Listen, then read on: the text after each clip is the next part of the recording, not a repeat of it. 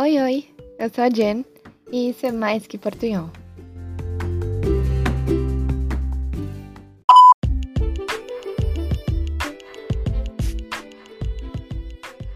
Oi, oi, o hola. Antes de subir el primer episodio, creo que es importante hacer una introducción, presentarme y presentar a mi podcast. Entonces, ahí voy.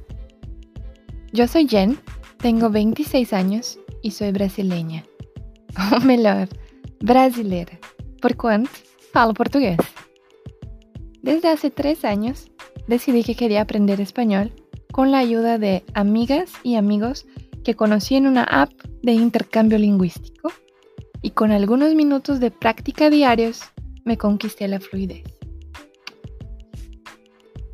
Obviamente, todavía existen momentos que se me escapa un portuñol, hasta porque no tengo el vocabulario más extenso y el portugués se parece demasiado al español.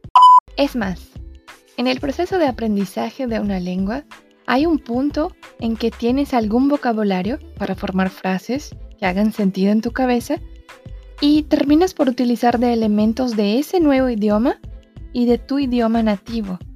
Pues con el portugués y el español, eso puede suceder todavía más que en el proceso de aprendizaje de otro idioma, ya que son tan parecidos. Es el conocido portuñol. El problema de eso es que hay demasiados falsos amigos o falsos cognatos, eso es, palabras o expresiones que tienen la escrita o pronuncia iguales, pero con significados completamente diferentes.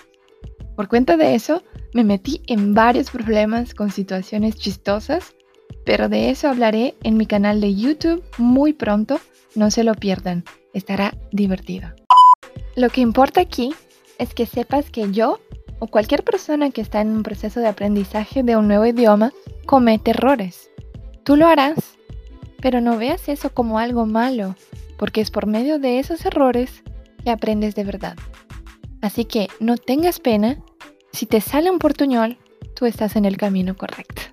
Mi trabajo es transformarlo en más que portuñol a cada nuevo episodio. Pero eso no significa que tú no tengas que hacer tu parte. Es importante que practiques con habitualidad.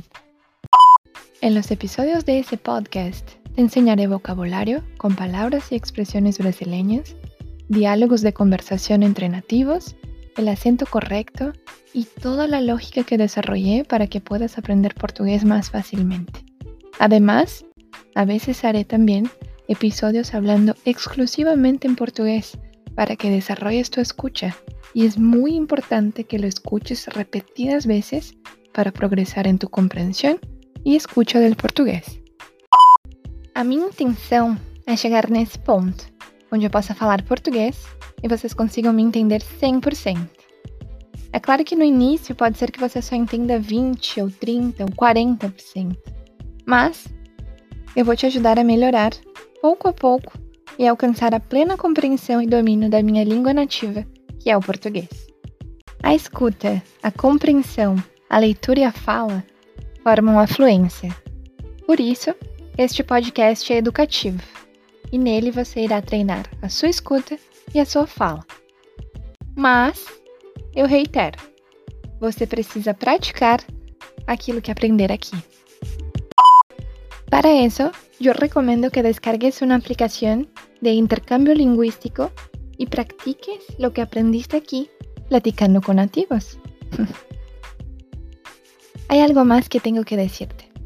Los brasileños somos muy amigables y cuando alguien está tratando de aprender el portugués, simplemente lo adoramos no nos enfocamos si esa persona está cometiendo errores, pero sí en el hecho de que esté dedicando su tiempo para aprender acerca de nuestro idioma y de nuestra cultura. Así que no tengas miedo de hablarnos.